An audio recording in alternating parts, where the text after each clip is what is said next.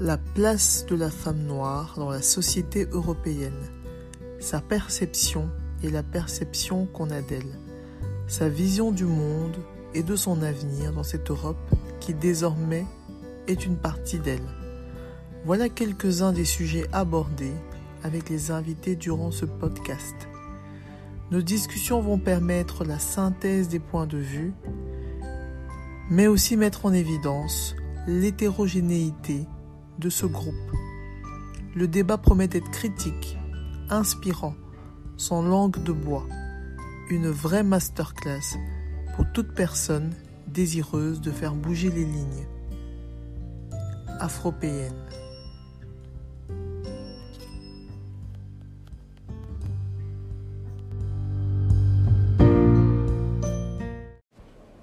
Voilà, donc bonjour Johanna.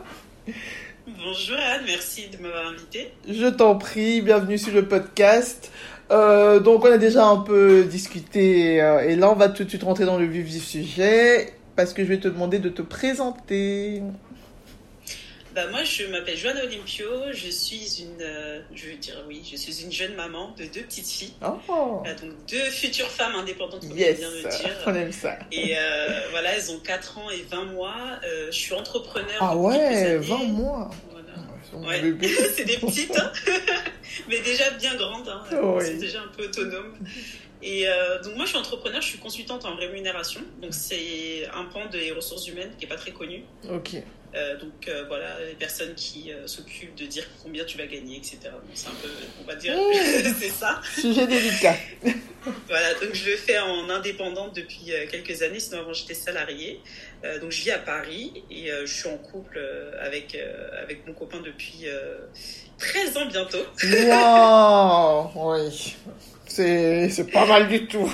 On s'est 13 rencontrés à la fac, euh, ouais, du coup en 2010, donc ça va faire 13 ans. Waouh. Et euh, voilà, on habite en banlieue parisienne, euh, dans une petite ville euh, cossue là, de, de la petite couronne. Oui. Très sympa, euh, près du bois de Vincennes. Et puis voilà, donc on est propriétaire. Et, euh, Ok. et voilà, mon, mon conjoint, il est en reconversion. euh, et puis moi, euh, je vise aussi une reconversion plus tard et tout. Donc, euh, voilà, Et plein de projets comme ça. Une reconversion euh, dans ton nouveau euh, domaine. Enfin, je veux dire, ici, tu t'es mise en indépendante et tu dois te à nouveau changer.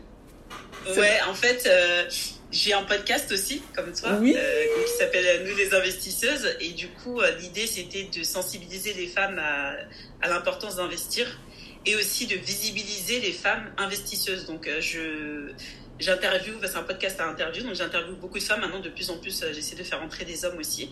Et euh, voilà, pour qu'on puisse avoir des rôles modèles, des gens qui nous ressemblent et de Mhm. se dire, euh, bah ouais, moi aussi, je peux le faire. Mhm. Et euh, là, je découvre des initiatives et je me dis, ah, quand j'étais plus jeune, quand j'étais au collège, lycée, si j'avais eu ces rôles modèles, eh ben, j'aurais pas écouté les profs, j'aurais pas écouté les gens, j'aurais eu plus confiance en moi et je me serais dit, mais elle, elle me ressemble. Mais en fait, je peux le faire. Je peux le faire. Je vois, voilà, j'ai découvert une application justement sur l'orientation euh, des, des, en- des, euh, des enfants et ben, du coup, j'ai téléchargé. Euh, J'ai partagé aussi à mes proches et euh, j'ai vu dedans une, une de mes invitées, donc j'ai envoyé et tout. Et du coup, je me suis dit, bah ouais, j'ai dit, c'est ça dont j'avais besoin. Et je Ah, trop bien. des- Tu peux juste nous donner la référence parce que la C'est Trace Academia. Trace Academia. Euh. C'est une application qui a été euh, créée, ben, je pense que c'est Trace, hein, Trace la, la chaîne. Ok. Euh, et en fait, il y a plein de petits modules de formation de vidéos avec des femmes justement qui parlent de tech et de, plein d'autres métiers. Et c'est vachement bien. Ça fait des petits parcours comme ça, de découvrir le métier, c'est quoi, casser les préjugés qu'on a, qu'il faut forcément être bon en sciences ou quoi que ce soit. Oui, et en ouais, fait, il y a plein ouais. de possibilités. Ça, je Et pense qu'on a, que on a tous mangé ça pendant nos études. non, ça, c'est pas euh, pour les toi. profs en général, ils te parlent de ce qu'ils connaissent. Mhm. de, des- tout le monde va dans la même voie alors qu'il y a plein de choses qu'on peut faire et aujourd'hui on a plein de nouveaux métiers aussi qui n'existaient pas moi Énormément. je suis née- euh, moi j'ai 34 ans hein, donc euh, il y a des trucs ça, ça il y a encore des métiers qui naissent et c'est vrai que l'entrepreneuriat moi ça m'a ouvert beaucoup d'esprit sur tout ce qui pouvait exister Mhm. et je comprends que c'est pas le cas pour tout le monde quand tu es dans ton boulot dans ta routine mais du coup je trouve que c'est bien qu'il y ait des initiatives comme ça et même euh, dans les podcasts moi je me nourris beaucoup de podcasts et euh, je trouve qu'il y a des pépites dedans et ça me, ça de, me change la de vie vrai. Ouais. Allez, génial. Bon, écoute, belle entrée en matière. Alors, au sujet du thème afro-PN, est-ce que c'est un mot que tu connaissais déjà, que tu avais déjà entendu? C'est un mot que j'ai déjà entendu et Mm. dans lequel je me reconnais totalement.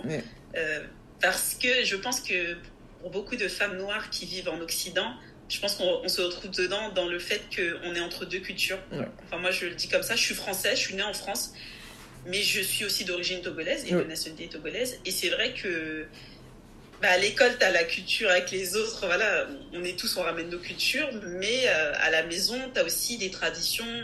Euh, Il y a le respect des aînés, il y a le fait Ouais. de partir au pays aussi pendant les vacances, des choses comme ça.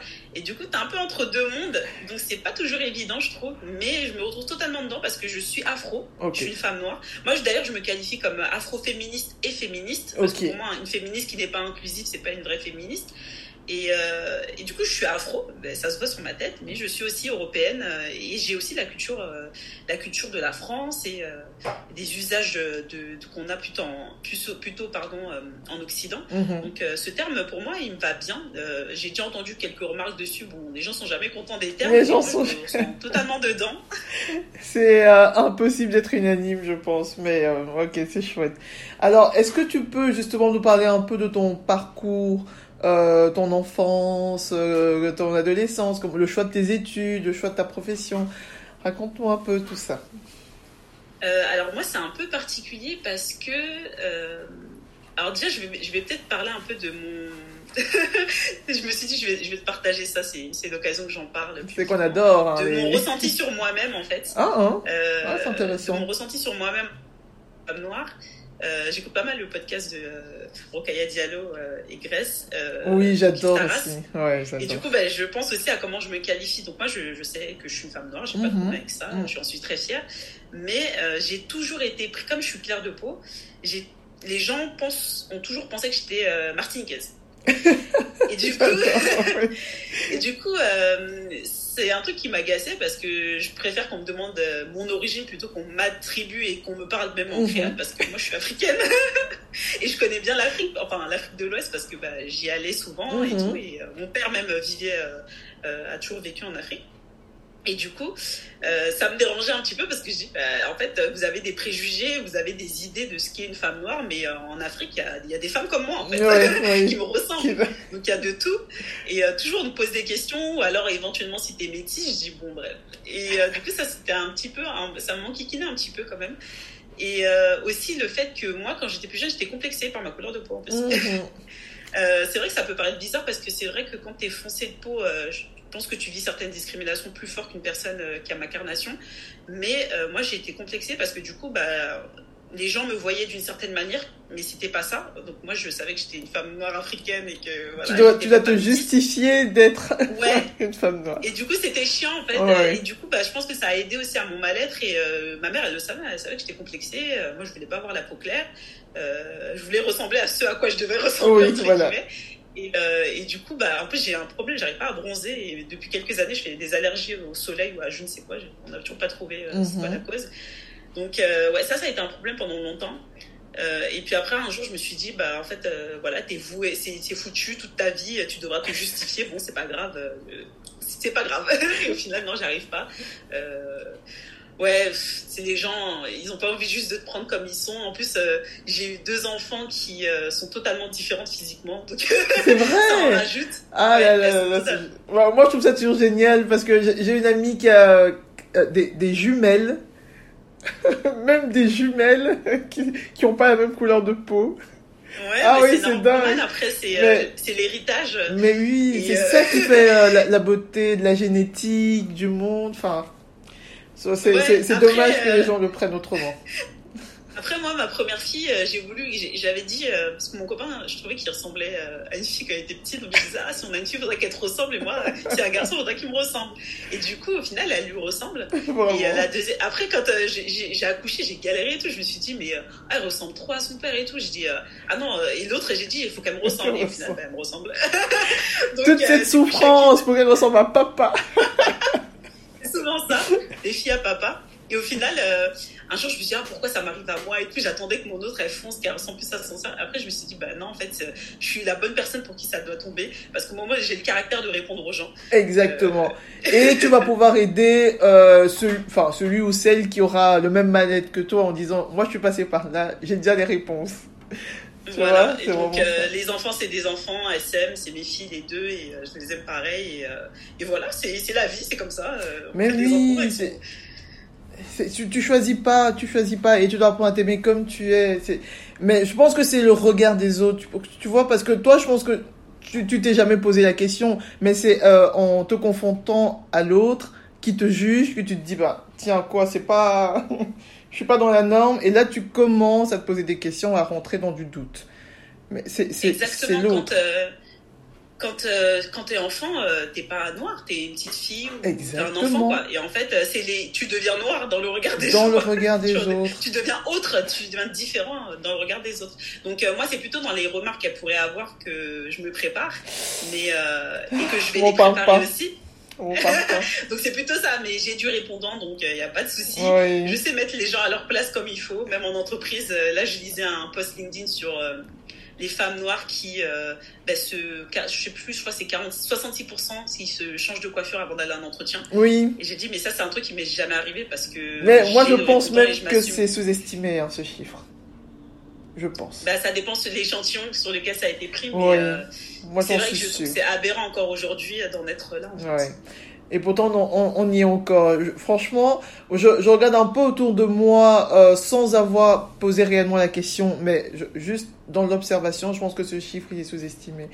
Il y a encore un gros mal-être et euh, un gros mal-être qui n'est pas assumé. On fait genre ouais empowerment, ouais on assume nos cheveux crépus, mais pas jusqu'au bout. Il y a encore beaucoup de travail à faire là-dessus. Mais euh, bon, c'est ça évolue, ça évolue.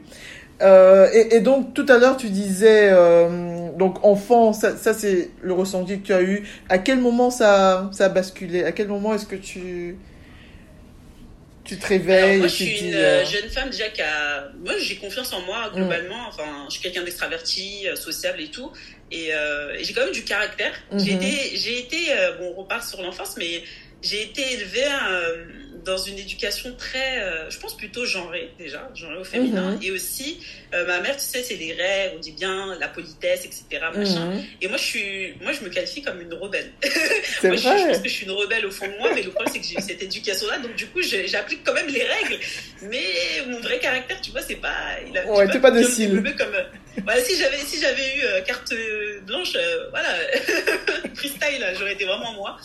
Donc, il y a ça. Et du coup, euh, donc il y a ce truc-là, mais je sais que, je sais que, enfin moi je me rends pas compte, mais c'est des gens qui me disent, euh, voilà, je peux être un peu, euh, un peu incisive, voilà, j'ai du caractère. Je me rappelle, j'avais il y avait un collègue de ma mère quand j'étais en, je faisais des jobs, des jobs étudiants dans son boulot, qui m'avait appelé la petite effrontée. ah, Et je comprenais pas pourquoi. oui. tu vois, je comprenais, je comprenais pas pourquoi parce que bah, en fait, j'avais rien fait d'extraordinaire. Et je dis, mais pourquoi il m'appelle comme ça? Mais en fait, c'est juste que j'avais du répondant. Et, oui, c'est ça. Voilà, c'est pas parce que c'était un homme, un adulte et que j'étais plus jeune que j'allais me laisser faire et ne pas avoir de répondant. Donc, euh, bah, ça devient naturellement, tu te rends même pas compte. voilà, ben, pour te donner une anecdote encore par rapport à la couleur de peau, c'est ma mère qui m'a raconté une histoire quand j'étais petite. Euh, je, franchement, je sais pas quel âge j'avais, mais je devais vraiment être euh, petite, genre moins de 5 ans ou quoi. donc j'étais en Côte d'Ivoire euh, parce que mon père, euh, il vivait en Côte d'Ivoire et il était euh, basé aussi avec sa société là-bas, enfin quand il était salarié. Mhm. Et, et, je crois qu'elle m'a dit que j'étais allée au marché avec bah, la, ce qu'on appelle la bonne, la personne qui, qui était à la maison, qui oui, oui, ménage et tout. Et qui des gens, une personne m'a demandé ah oh, t'es mignonne machin et tout, c'est ton papa ou c'est ta maman qui est blanche La question. Et moi j'ai répondu mon père est noir, ma mère est verte. Oh, à 5 ans, t'as dit ça?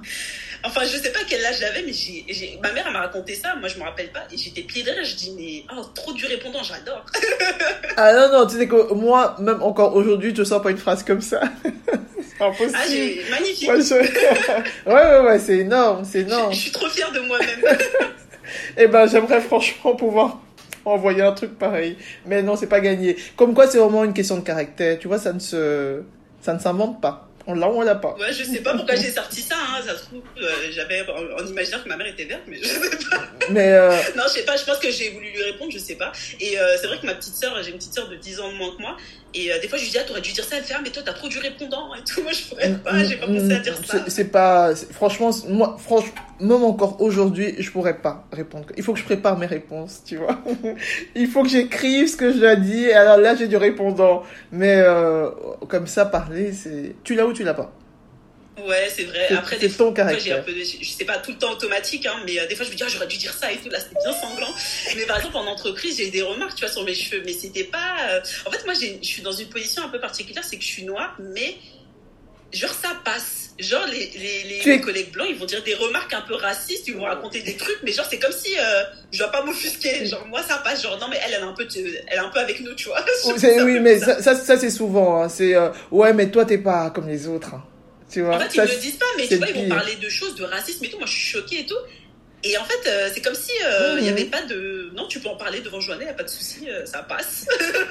Elle, bah, elle, elle, elle n'est pas euh, comme les autres. Elle, c'est. euh, Ouais, je sais pas. Et euh, tu vois, moi, j'ai. Bon, là, j'ai des cheveux courts j'ai rasé et tout.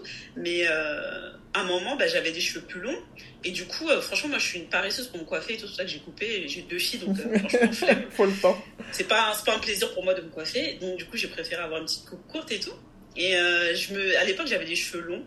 Et euh, bah, des fois je me disais allez c'est bon je les mets je me coiffe bien. Donc, euh, Mhm. genre je lavais mes cheveux je fais des je fais des nattes collées. Après je lâche et tu vois ça fait une belle touffe Ouais, euh, ouais, un ouais. peu ondulée et tout. Et les collègues et tout à chaque fois et tout. Enfin franchement c'est un truc des blancs j'ai envie de leur dire mais arrêtez de parler de nos cheveux quoi. Vous aussi vous avez des cheveux euh, euh, dès qu'il y a une personne qui change de coiffeur vous n'allez pas lui dire ah t'as changé de coiffeur c'est toujours sur les noirs tu vois et, euh, et, et du coup, euh, il y en a une et tout. En plus, c'est une personne que j'aimais pas du tout et tout, qui avait pas été cool, euh, euh, une responsable et tout, qui me dit euh, Ouais, elle parle de mes cheveux, elle commence à me parler de mes cheveux dans l'ascenseur. Ok Et les gens ils me disent Et je crois que c'était elle, ouais, elle me dit T'as fait quoi à tes cheveux? Je, fais, je les ai lavés. Et après, je m'en vais. voilà la réponse. Cheveux? Je les ai lavés. Moi, j'aimerais bien être la petite souris qui regarde la tête de la personne. Et tu veux dire quoi la personne Je t'ai pas Ouais. mal parlé, je t'ai répondu. Ouais. Effectivement, je les ai lavés. Et t'as rien d'autre à, j'ai rien d'autre à dire avec toi. J'ai pas envie de discuter avec toi de mes cheveux et voilà. Non, mais en même temps, tu, sais- tu vois, un caractère comme ça, ça t'enlève pas mal de charge mentale. hein. Tu vois, parce que on passe notre temps à vouloir être sympa, justifier, expliquer, éduquer, mais euh, à un moment, enfin, vite à vie. Et c'est comme ça, en fait, qu'on se met sur les épaules un poids qui ne devrait pas être le nôtre. Et je pense que réagir comme tu réagis, c'est moins de charge mentale. Basta. Ça m'agace, hein, je vais pas mentir, ça, ça me saoule, mais en fait, euh, je pense qu'il y a des gens avec qui j'ai pas envie de trop discuter. Je pense que il y a des gens ça qui sert à sont pas prêts à être éduqués, tu vois, Ça et à être euh, décolonisés dans leur Ouais, tête. non. Donc du coup, j'ai pas ce, j'ai pas envie de me fatiguer à, à parler avec elles. Je préfère parler avec d'autres personnes et qu'on. On passe beaucoup trop de temps à essayer de de de- d'expliquer. beaucoup trop de temps à Moi, des je gens pas qui sont pas hein. Oui, voilà. de parler de mes cheveux, elle va parler de mes cheveux avec ta collègue, mais tu me parles pas de mes cheveux avec moi. J'ai Bah. envie de parler de cheveux. J'ai des sujets intéressants à discuter. euh, Vivement qu'on change euh, vraiment de mindset en disant on n'est pas des éducateurs. Oui, bien sûr, si quelqu'un vient vers toi avec euh, une envie de, de, de comprendre ou de connaître, je dis pas, ça, il faut partager, mais en général, il faut vraiment qu'on s'enlève ce poids de il faut qu'on explique aux autres. Euh. Si les autres n'a pas voulaient justifié. savoir, oui, voilà, ils se renseigneraient, ils iraient des bouquins. Après, moi, je tu sais je suis pas girly, genre, euh, je suis pas en train de parler de make-up, de cheveux et tout. Mhm. Donc, en réalité, j'ai pas, envie- j'ai pas envie d'avoir cette discussion tout court parce que c'est pas un sujet qui m'intéresse. Après, j'ai déjà parlé, oui, cheveux avec euh, des copines afro, mais c'est pas juste on donnait des conseils ou on va à une conférence ensemble. Mais parce qu'on a une même problématique. Mais sinon, euh, sinon, c'est pas des sujets qui m'intéressent. Moi, je peux faire parler de. Je peux faire parler D'investissement. d'histoires, de choses, euh, ouais, de- d'investissement, mais j'ai pas envie de Attends, on va y de- arriver, on va y arriver. mais dis-moi, mais comme tu as euh, fait tes études en France, du coup, tu as un bac, ça c'est toujours un truc qui m'intéresse chez les Français. Ah, j'ai un bac pro, j'ai un bac tic. En fait, euh, moi, je j'ai pas du tout fait les études que je voulais. Mhm. J'ai un bac euh, technologique, donc euh, c'est ce qu'on appelle à l'époque c'était STT, donc sciences technologiques et tertiaires, option comptabilité, Oui. Euh, que je déteste la compta. non, j'ai- j'aime la fiscalité, j'aime bien la fiscalité et tout, les rouages, mais c'est du droit, mais j'aime pas la compta. Et en fait, moi, je voulais faire de l'informatique. Ah ouais. Voilà. Tu t'es. Euh... Comment ça se fait que. En fait, euh, j'ai repensé récemment parce que j'avais eu une interview avec une invitée et du coup, elle m'a, je crois qu'elle a eu le déclic. Moi, je voulais, je, vou- à la base, je voulais être chirurgienne cardiaque. Oh bah dis donc. Me demande pas pourquoi. Quand, quand tu étais enfant, du coup. ou- Ouais. Ouais. Genre, je pense depuis la primaire. C'était ça mon truc. Mhm. Et mon père, il a deux fils aînés avant d'avoir ma soeur et moi avec ma mère. Mhm. Et mon frère aîné, il m'avait demandé, ouais, tu veux faire quoi plus tard? Je crois que j'étais au collège, je lui dit, bah, je, où j'étais soit fin primaire, soit début collège, je lui dis, bah, je vais être chirurgien cardiaque. Il me dit, est-ce que t'es bonne en maths? Je dis, euh, non. Et il me fait, ah ben, genre, c'est vois. Et en fait, il a tué mon rêve. Et en fait, c'est un message que j'ai envie de faire passer, c'est pour ça que j'en parle. C'est euh, si vous êtes un adulte ou même vous parlez à un adulte ou un enfant, peu importe, parce qu'on peut impacter une personne même si elle est adulte. Si vous n'êtes pas là, si vous n'êtes pas en capacité d'encourager une personne, taisez-vous. Taisez-vous. Parce que vous pouvez briser un rêve et, euh, et traumatiser une personne et créer des croyances. Et on se, on, souffre beaucoup, je trouve, euh, parce que euh, beaucoup de gens ont des croyances et ils les partagent, mais gardez-les pour vous. Moi, je dis, moi, je dis, si je peux pas encourager la personne, je peux faire me taire. Si j'y crois pas à son projet, j'ai des potes, euh, j'y crois pas du tout au projet, mais je vais pas lui dire non, c'est de la merde. Je, je, les, je, les, laisse faire ce qu'elles ont à faire parce qu'on sait jamais. Je dis demain si elle réussit, si il réussit, mais j'ai pas envie d'être la personne qui aurait peut-être fait foirer son rêve. Tu vois non, non, je pense que ton message va être applaudi. Beaucoup de gens Ouais. Vont valider ce que tu viens de dire. Voilà, arrêtez euh, de donner des, des préjugés comme ça. Mm, vous ne mm. connaissez pas et laissez les personnes faire ce qu'elles ont à faire. Euh, moi, je préfère me planter, mais d'avoir essayé. J'aime pas, je suis pas une fille qui aime les regrets. Et euh, je préfère, enfin, ça m'embête de me dire j'ai eu un regret, j'ai eu un regret. Non, j'ai envie de, j'ai envie de croquer la vie. J'ai dit, je sais pas, de, je sais pas si on va se réincarner ou si c'est ma seule vie que je vais avoir. J'ai envie, j'ai envie de faire ce que j'ai envie. c'est peut-être la seule vie, c'est bon, on en profite. Ben non, c'est pas. Donc profitons-en. La vie, c'est vrai qu'elle est courte, ça passe trop vite. Et euh, du coup, ben, il m'a dit ça, donc premier choc. Et et je sais pas pourquoi je voulais faire de l'informatique. Je sais qu'il y avait le petit frère de ma meilleure amie qui euh, réparait toujours mon ordinateur. Ma mère, elle l'appelait. On allait même au magasin acheter des barrettes de mémoire et tout, parce qu'à l'époque, c'était avec les grosses unités centrales et tout. Et du coup, bah, il m'expliquait, parce que ça mettait du temps après à charger et tout. Je lui disais, mais comment t'as appris, etc. Il, me il m'expliquait, je voyais comment il faisait, je regardais. Et peut-être c'est ça qui m'a donné l'envie de. Je me suis dit, informatique, ça me plaît bien. Ça me, ça me, c'est pas, ça titillait ma curiosité. Oh. Et, euh, et du coup, euh, bah, j'avais même pris option informatique en seconde et tout. Et du coup, moi, je dis, bah, je vais faire informatique. Et encore, on me ressort le truc de maths. Oh. Et ça va tuer. Et ben, je pense que j'ai même pas. Je me suis même pas battue. Je me suis même pas dit non, mais si j'ai envie d'y aller. J'ai vu que compta. Enfin, moi, ma prof de français, je pense qu'elle voulait que je fasse elle. Mais moi, moi je suis littéraire, mais, mais je préfère les maths en fait. Mhm. Euh, j'aimais beaucoup les maths, mais j'y arrivais pas mais euh, et j'étais douée en français mais c'est pas forcément le truc qui me faisait kiffer. Et du coup bah elle elle voulait que je fasse elle après j'ai hésité à faire ES mais finalement j'avais ce truc de maths où ça me bloquait encore un peu. Du coup j'ai dit bah je vais faire technologique un peu par hasard par rapport à l'emploi du temps. Ah oui donc c'était un choix par défaut au final. Par défaut et moi j'ai dit je voulais faire informatique. Mais ça c'est sûr que je voulais mhm. faire ça sauf qu'on m'a ressorti histoire de maths que genre pour euh, l'informatique fallait avoir maths plus plus et pour la compta maths euh, un peu moins un peu moins euh, non, même pour faire de la compta, vous n'avez pas besoin d'être bon en matin. du coup, euh, et en informatique, euh, rien à voir. Donc, du coup, j'ai compta. Et honnêtement, j'ai passé mon année de première à regarder par la fenêtre pendant les cours de compta oh, parce que ça me saoulait en fait. oui. À la fin de l'année, je, je, comprends un truc et je dis à ma copine et tout Ah, mais c'est ça et tout Elle me fait Ben oui et tout, le plan comptable, et tout. Je dis Ben en fait, moi j'écoutais pas parce que ça m'intéressait pas. Je trouvais tout de négatif. La prof, je trouvais que quand j'avais vu les deux profs, c'était des femmes en plus. Une prof de compta, je trouvais que Ah non, elle a l'air méchante et tout. La prof d'informatique, elle a l'air plus gentille. Je trouvais que des excuses comme ça, mais je me rendais pas compte. Et quand je voyais, parce que j'étais dans la classe, on était dans une double classe, et en fait, euh, donc j'étais en classe avec les gens d'informatique, mais quand on avait nos spécialités, chacun se séparait, on allait dans nos classes respectives.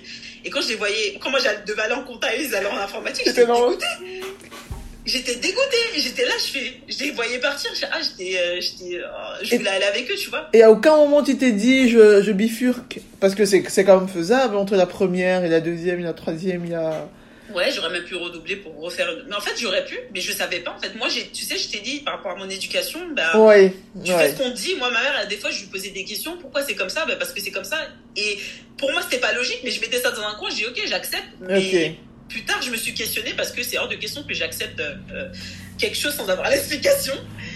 Donc. Euh, donc voilà, j'ai pas fait, j'ai fait compta et c'est vrai qu'après mon bac, j'ai tout fait pour. Euh, donc j'ai eu mon bac avec mon mention et tout, mais j'ai tout fait pour pour pas faire ça. Donc je me suis mhm. inscrite dans d'autres BTS, je me suis même inscrite en prépa. Finalement, euh, la prépa, ils voulaient me prendre, mais en même temps, ils m'ont fait un peu flipper, donc je suis pas allée. J'ai dit, bon, j'ai envie d'avoir une vie quand même. Et, voilà, ce qui paraît, c'est chaud, hein, vos histoires de prépa, là. C'est hyper chaud. Ouais, c'était une prépa éco, éco. Pourtant, j'étais en, en technologie, donc à un moment, ils auraient dû me virer. Mhm. Mais j'avais trouvé quand même une prépa. Et finalement, je l'ai pas fait. J'ai fait un BTS compta par défaut, et euh, ça m'a saoulé.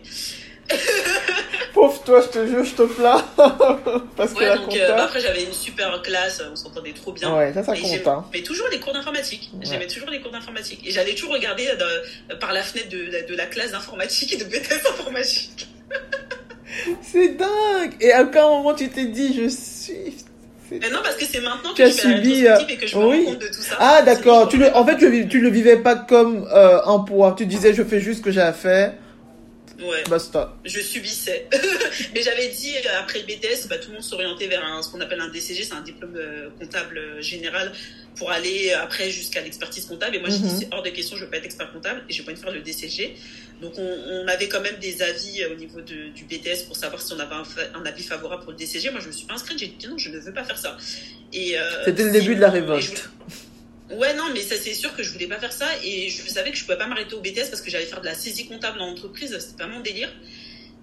Euh, franchement, il y avait le boss de ma mère qui m'avait dit euh, si tu fais du contrôle de gestion, je t'embauche. Donc je me suis dit, bah, je vais faire du contrôle de gestion, sachant que ça, j'aimais bien parce qu'il y avait de l'analyse, tu réfléchissais, c'était un peu mhm, différent de la compta.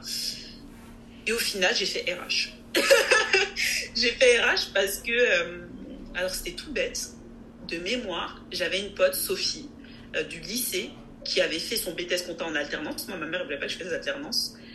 Et après, elle m'a dit, je vais faire RH. Et du coup, j'ai regardé, je fais, ah, c'est quoi ça Je regarde, je vois qu'il y a plusieurs trucs, formation, recrutement. J'ai dit, bon, il y a plein de métiers euh, différents dedans. Il y a moyen qu'il y ait un truc qui me plaise. du coup, j'ai fait RH. et, et, là, tu t'es retrouvé ou pas? Euh, oh, Tu t'es dit, bah, c'était différent de la compta j'ai retrouvé quelques trucs. Euh, il y avait du droit, il y avait de la rémunération avec des parties chiffres, contrôle de gestion et tout. Donc ça, j'aimais bien.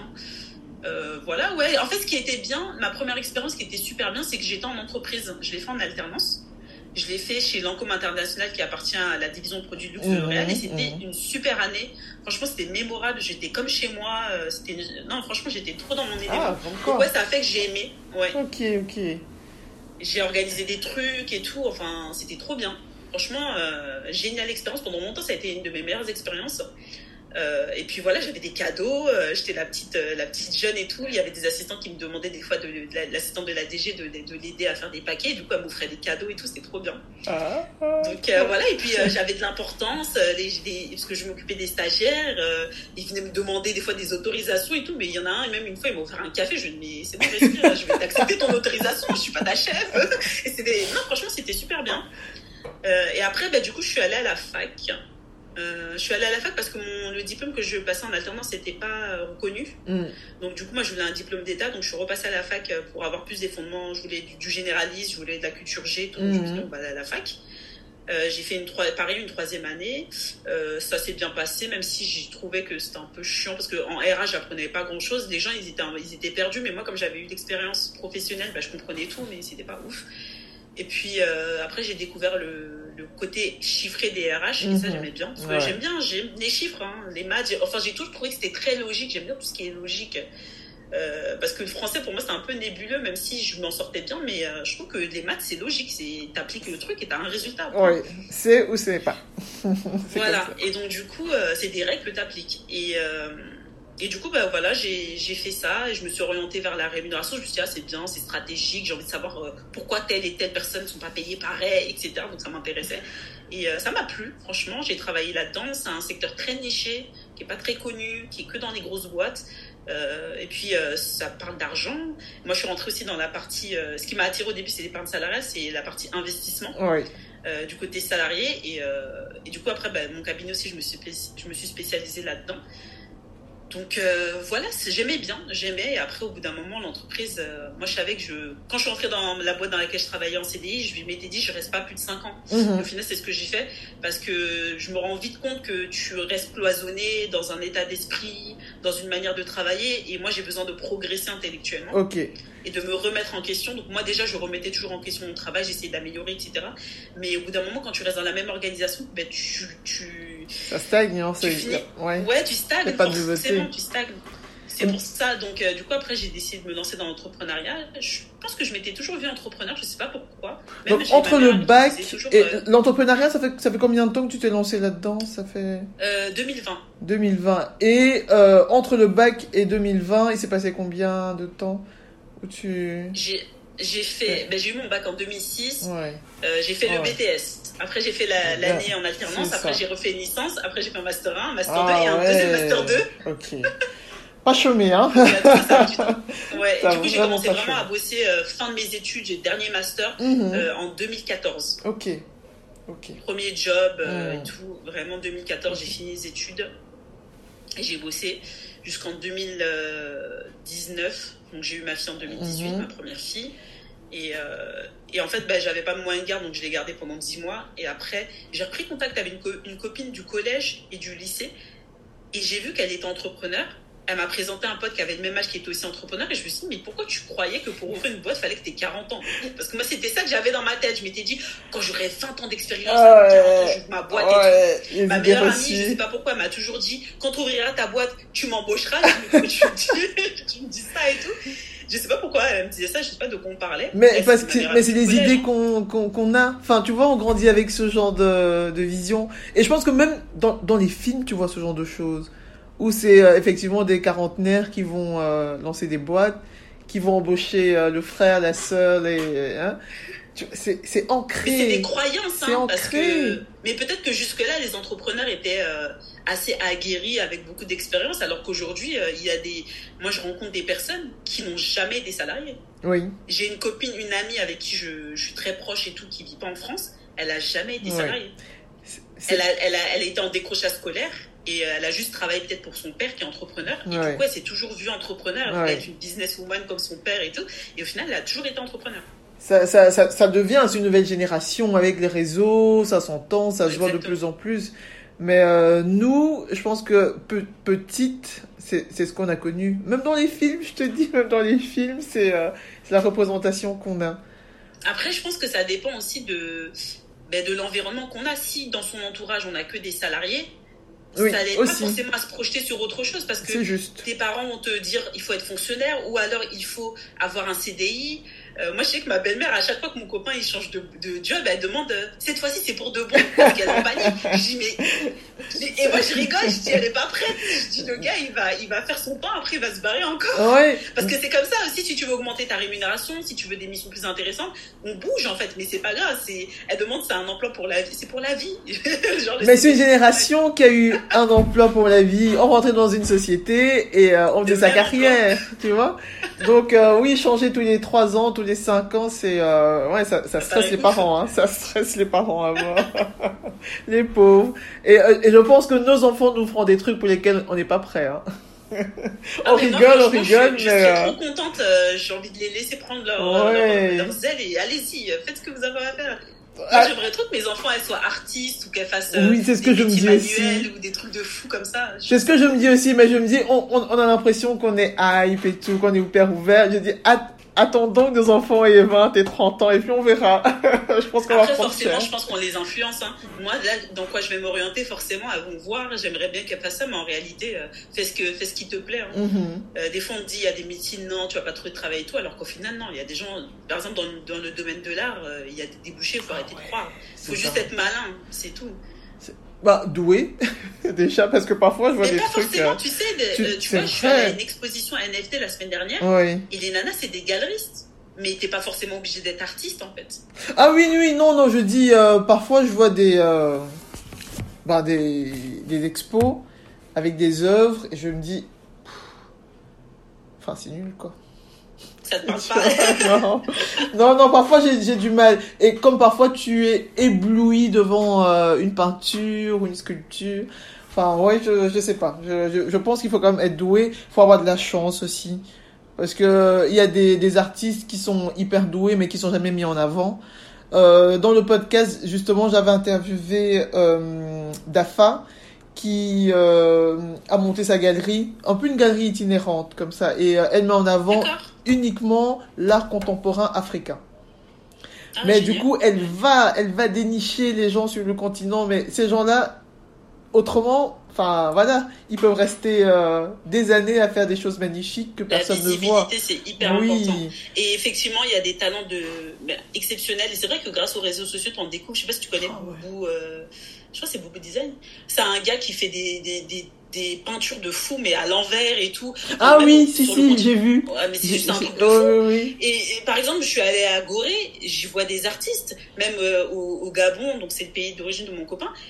Et je dis, mais c'est talentueux, ils font des trucs, c'est incroyable. Je dis, mais j'ai envie qu'ils soient connus. Je dis, mais c'est magnifique. Et euh, euh, là, il y avait une, j'avais fait une newsletter sur euh, l'art et j'avais, j'avais fait un peu en introduction, j'ai parlé d'une œuvre gabonaise qui avait été vendue des millions, elle avait été volée. Et je me dis, mais il y a, l'art africain est exceptionnel. Exceptionnel. Exceptionnel, vraiment. Vraiment, vraiment. Moi, je suis pas une personne du milieu de l'art, mais je, tu vois que c'est, c'est exceptionnel. Les matières utilisées, la technique, mais il y, a des, y a des gens qui devaient être millionnaires juste avec leur art. Eh oui, qui devraient. qui devraient. Et ce qui fait, ce qui fait très peur, c'est que, euh, comme pour beaucoup de choses sur notre continent, il n'y a pas vraiment de protection. Protection de, des œuvres, protection de, comment, je sais pas il n'y a pas la réglementation. Oui, il n'y a pas de réglementation. et donc, je pense que ces artistes vont énormément se faire voler euh, leur propriété intellectuelle, ça, ça, va se faire énormément jusqu'à ce sur que... la mode, hein. Oui, la mode. Oh là là. Ouais, là, je pense que. J'ai lu encore hein, des telle marque. Euh, lui, euh, c'est une amie qui me disait qu'elle a découvert que Louis Vuitton avait copié, s'était inspiré de motifs africains pour faire. Je dis, mais ça m'étonne pas parce que ça, c'est vraiment de chez nous en fait, les motifs, la couleur. Mais bien sûr. Et, et, et, et c'est mort. Tu peux. D'abord, tu n'as aucun poids face à Louis Vuitton, de 1. Et de deux, euh, tu sais, euh, si on avait des organisations nationales euh, qui pouvaient vraiment défendre l'artiste, ce serait génial, mais tout ça, c'est mort. Donc je pense que. puisse reconnaître certaines techniques à, l'UNESCO, comme oui, patrimoine mondial de l'UNESCO, ou aussi que, moi je pense qu'on a notre responsabilité en tant que, que diaspora, c'est de consommer c'est ça. Consommer. Ça donne de la valeur en fait. Et ça donne de la visibilité à l'artiste de consommer. Exactement. Et euh, j'ai beaucoup aimé, je sais pas si tu connais Insecure, la série? Non. Une super série afro-américaine de Issa Rae qui est afro-américaine je, je connais Issa, oui. et sénégalaise. Oh, oui, oui, Et en fait, dans, moi j'adorais ces tenues à un moment vers la fin des, de, de, de la série. C'était des tenues afro. Ok. Je sais que ça se fait beaucoup. que des tenues de euh, designer. Et, et c'est vrai que j'ai une, je connaissais une fille qui est dans la mode et je lui ai demandé des, des ressources euh, et j'ai revu les marques. Je dis, ouais, en fait, c'était des. Euh, sa coiffeuse, c'était une afro. Elle portait des tenues de designer afro, mais magnifiques. Hein. Ouais, je sais qu'elle est très engagée. Je connais pas la série, mais je connais la, personne. Enfin, la personne, hein, de, de loin. Oui, On boit pas des cafés ensemble, mais je sais qu'elle est très engagée. Et je, vois, je savais aussi qu'au Canada, apparemment, la diaspora est très portée sur. Euh, va consommer consommer africain, donc des tenues, euh, les, les, femmes d'affaires s'habillent énormément. Bon, moi, je connais pas spécialement le Canada, mais j'ai juste entendu dire ça. Les femmes d'affaires se mettent. Comme aux euh, États-Unis, ouais. écoute. Et euh, j'allais justement te poser une question euh, à ce sujet-là. Est-ce que ton africanité, ton afro-descendance, euh, c'est quelque chose qui dans ton parcours, donc de ton enfance à tes études, à ton boulot, euh, a été un ou bien plutôt a été une force ou non, je vais pas dire que ça n'a pas été un sujet, c'était clairement un sujet, mais tu l'as porté comme euh, quelque chose de pénible ou plutôt un avantage? Franchement, sur la. Non, je pense que j'ai eu la chance de pas. de juste être moi. Après, comme je te disais, sur certaines remarques ou la manière dont les gens vont me voir, c'était juste ça. Mais. Euh, parce que tu vois, même mon nom de famille, il connote pas mon prénom, il connote pas. Euh, je sais que ma cousine a vécu de la discrimination parce qu'à l'époque, elle était obèse et elle a un prénom euh, très classique, un peu comme moi. Et elle allait aux entretiens, on la regardait en fait, euh, sur genre des yeux écarquillés et tout. mais, enfin, je sais pas c'était pourquoi, mais c'est parce que des fois, les gens, ils s'attendent pas à ça. j'ai, je connais une personne, un entrepreneur, il a dû changer de prénom. Il a passé son deuxième prénom parce qu'il se faisait discriminer juste oh. pour chercher un stage. Donc, euh, moi, je peux pas dire que euh, j'ai vécu ça ou sinon je m'en suis pas rendu compte. Moi, c'est plutôt insidieux en fait, mm. dans ce que je le dis toujours. C'est ça que je me plains pas trop, mais c'est plutôt insidieux. Mais le, le, le, le, truc des collègues, ils te disent, mais toi, toi, toi, c'est pas le même. Toi, c'est pas Ouais, en fait, le fait autres. Tu sais, ça, ça, je pense que si j'avais été foncé de peau, on, ils auraient pas parlé de certains sujets devant moi comme si de rien n'était, tu vois. Ouais. Je pense mais que je, ils auraient attendu que je sorte la pièce. Ouais, mais c'est tout aussi violent de, de... Mais c'est mon avis, hein. Ouais. Je te raconte un truc qui ça m'a marqué. Ça c'est oui, c'est des micro-agressions. C'était euh, quand j'étais bah, c'était chez Lancôme quand j'étais alternante, il y avait euh, eu l'élection de Barack Obama. Moi, je suis pas américaine, hein, je suis française et euh, j'ai suivi comme tout le monde, mais vite fait. En plus, j'étais plus jeune, j'avais 20 ans, moi, je m'en foutais de la politique euh, américaine et tout. Et, euh, et je sais pas, on était en réunion avec mon équipe et tout, et il y a une des responsables et tout qui, bon, elle, elle a fêté, je sais pas pourquoi c'est blanche, elle a fêté et tout avec ses potes et tout, ils étaient super contents. Et genre, je sais plus pourquoi on parle dans la réunion et je sais pas, il, est, il, est, question de la femme de ménage ou je sais pas de la de la d'une des responsables ou quoi qui en siège. Je sais plus c'était quoi l'histoire. Ou bien si c'était par rapport à Barack Obama. Mais la nana, elle me regarde. Bon, les, les auditrices et les auditeurs ne, ne, verront pas, mais elle me fait, elle me fait, elle me regarde du coin de l'œil, genre ah, ah genre elle, soulève, elle loche un peu la tête, tu vois, vers moi. Je lui dis mais en fait euh, quoi? je ai pas répondu, mais je vais dire, euh, genre, euh, on est ensemble, quoi, je te connais pas, je suis pas je sais pas de quoi tu parles. Enfin, je sais plus c'était quoi le sujet, hein, mais c'était vraiment par rapport à une femme noire, genre, euh, genre, ou bien, ou, alors que je, ou alors que je, je me rappelle plus c'était quoi le sujet, ou alors que je devais être contente que Barack Obama soit élu aux États-Unis. En fait, c'est pas mon pays, donc quand un noir serait, ou une noire serait élue en France, là, ça impacté. Là, ça m'intéresserait, mais ça m'intéressera. Mais là, au final, c'est pas mon pays, en fait. Je suis pas américaine, hein. C'est que j'avais une autre euh, invitée qui me disait, elle travaille dans euh, le développement, euh, dans l'aide au développement, et à chaque fois elle me disait quand elle est dans une, ASBL, elle est souvent la seule femme noire. Et comme ce sont des, des, des, institutions qui travaillent avec des pays africains, dès qu'il y a un sujet un peu délicat, est-ce que c'est raciste, est-ce que pas raciste, donc tout le monde la regarde. Genre, elle est officiellement la personne qui décide si ça, ça allait ou si ça allait pas. Et donc, elle disait à, la fin, c'était vraiment pénible. Et là, elle est dans une ASBL qui, où la, la, enfin, la directrice est une femme noire. Elle me dit, mais Anne, tu te rends pas compte? La charge mentale en moins.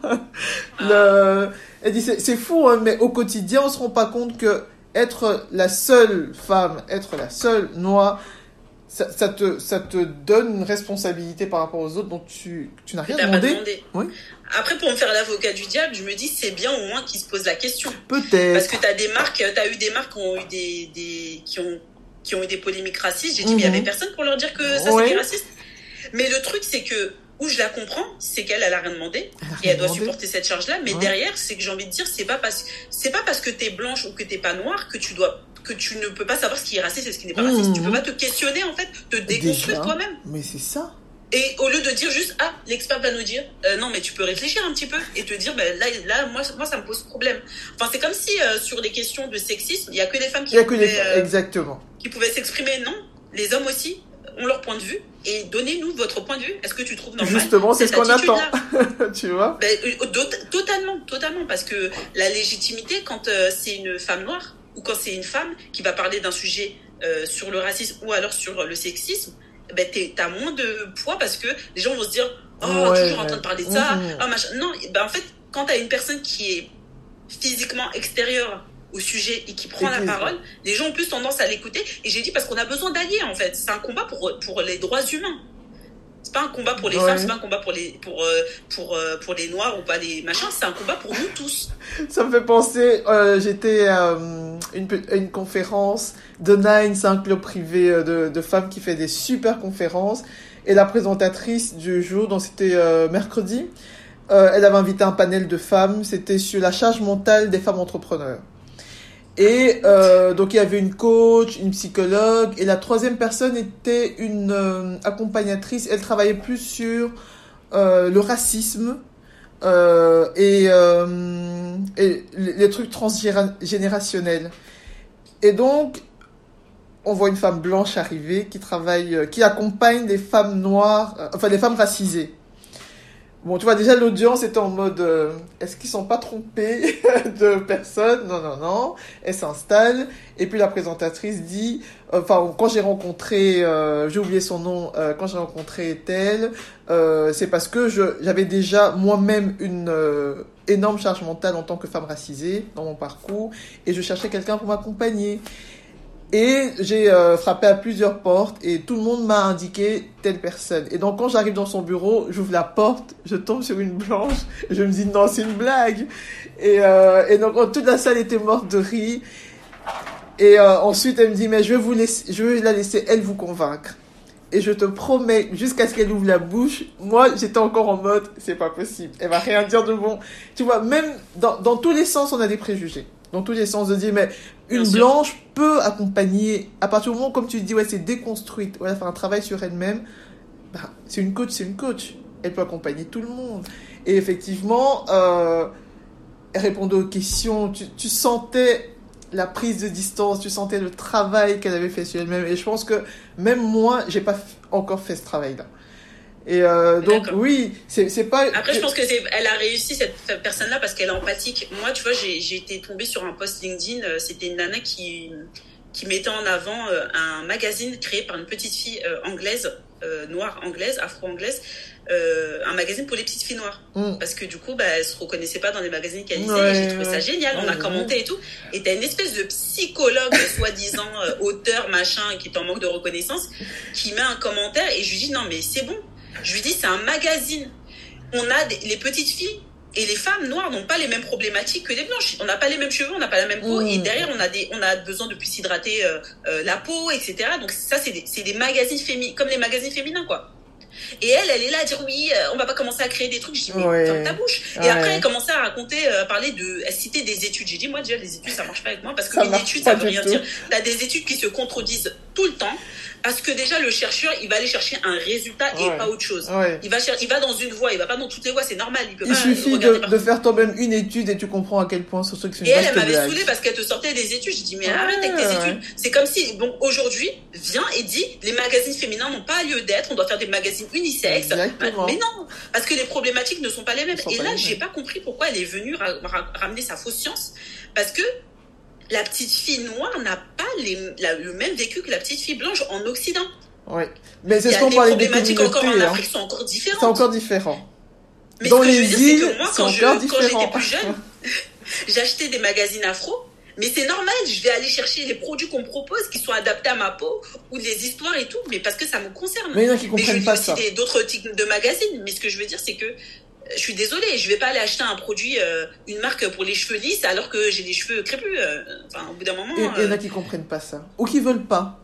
Ou euh, Ouais, je pense mais que elle était à fond dans sa science et tout. Et en fait, euh, moi, j'ai dit, bon, j'arrête de lui répondre parce que je lui ai dit, en fait, en gros, il n'y a pas à discuter avec elle, elle est bornée et tout. Je lui ai dit, bon, euh, Oh en fait, là vous, euh, machin. Tu vois, ça c'est euh, le je- côté je réseaux réponds- sociaux que, que je trouve Ouais, insupportable. mais c'était sur LinkedIn, mais c'était une espèce de psychologue qui était grave relou parce qu'à chaque fois elle venait dans les posts et elle racontait sa life. Et du coup, moi j'ai essayé de rester très cordial, poli et tout. C'était au tout début que quand j'étais sur LinkedIn. Mm. Et il y a une autre nana qui est venue, qui a dit, mais il y en a toujours une qui, qui est là pour se la raconter, machin. Et elle l'a elle l'a ramassée. Et la meuf, a plus répondu. J'ai dit, elle s'est comptée par J'étais trop contente. J'ai dit, c'est bon. Ouais. Elle en a eu marre. Elle, elle a été, du coup, elle a été obligée d'être frontale avec elle. On disait, il y a toujours quelqu'un qui vient ramener son truc alors qu'il y a une bonne initiative. Tu viens raconter ta, tu viens raconter tes, tes trucs, remettre en question. Et du coup, elle a, elle l'a cassé. J'ai dit, ah, c'est bon, on va plus l'entendre. Ouais, on va plus l'entendre. Peut-être qu'elle ne viendra plus poster sur des posts comme celui-là, mais elle, elle a sa Mais elle communauté. faisait tout le temps tu ça, en fait. Elle a, elle, c'est- moi, je disais qu'elle en manque. de C'était une céréale. Elle euh, avait De mettre qu'elle était auteur, best-seller, nanani. Je dis, toi, t'en manques de reconnaissance et t'as besoin qu'on te voit.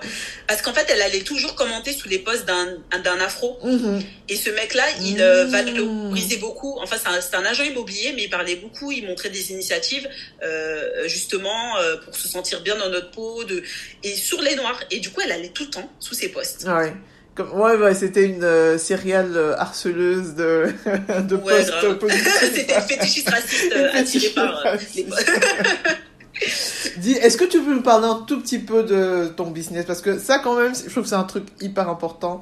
C'est que tu fais euh, un Euh, podcast génial. De quoi? Sur la REM de, Non, mais ton, ton podcast, tu vois, enfin, moi, je, je, je l'écoute et le, le dernier épisode était vraiment euh, top, top, top. C'était un homme. Tu Ah, vois, sur, euh, sur les parkings. Moi, je trouvais ça à la fois simple et mais c'est ça en fait, c'était simple.